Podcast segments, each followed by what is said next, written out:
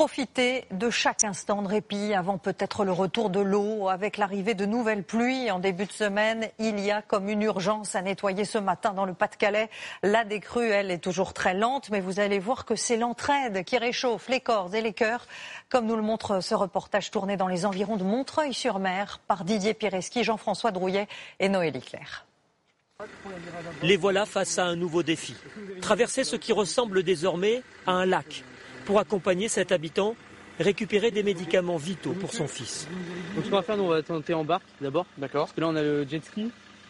Mais euh, comme on n'est pas sur du fond, on va d'abord tenter en barque. Il y a 700 mètres à parcourir pour rejoindre la maison. Le sinistré donne des indications à Lucille et Victor sur les pièges que l'eau peut dissimuler. La connaissance de monsieur est super importante et là on voit, c'est un travail à trois en fait. Là on est une équipe de trois.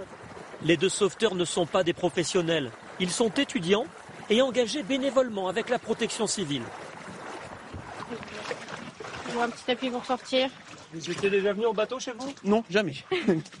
Pendant qu'il récupère ses affaires, la mission fait un petit détour. Lucille a aperçu de la lumière dans la maison d'en face. Pas de réponse, mais l'information est communiquée au PC.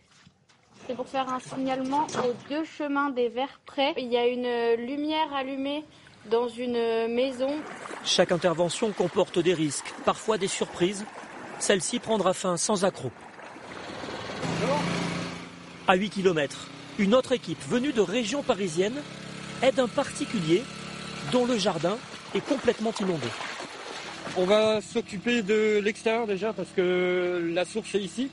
Et on va aller voir euh, pour euh, aider le monsieur à l'intérieur, euh, réaliser les travaux parce que le- les murs ont été imbibés d'eau. Le propriétaire vient d'acheter cette maison il y a deux mois à peine.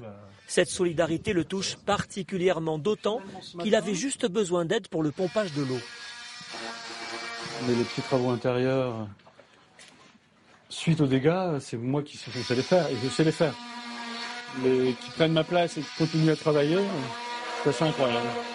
Comme ces équipes de la protection civile, des centaines de bénévoles sont à l'œuvre pour aider les sinistrés. Et on va tout de suite retrouver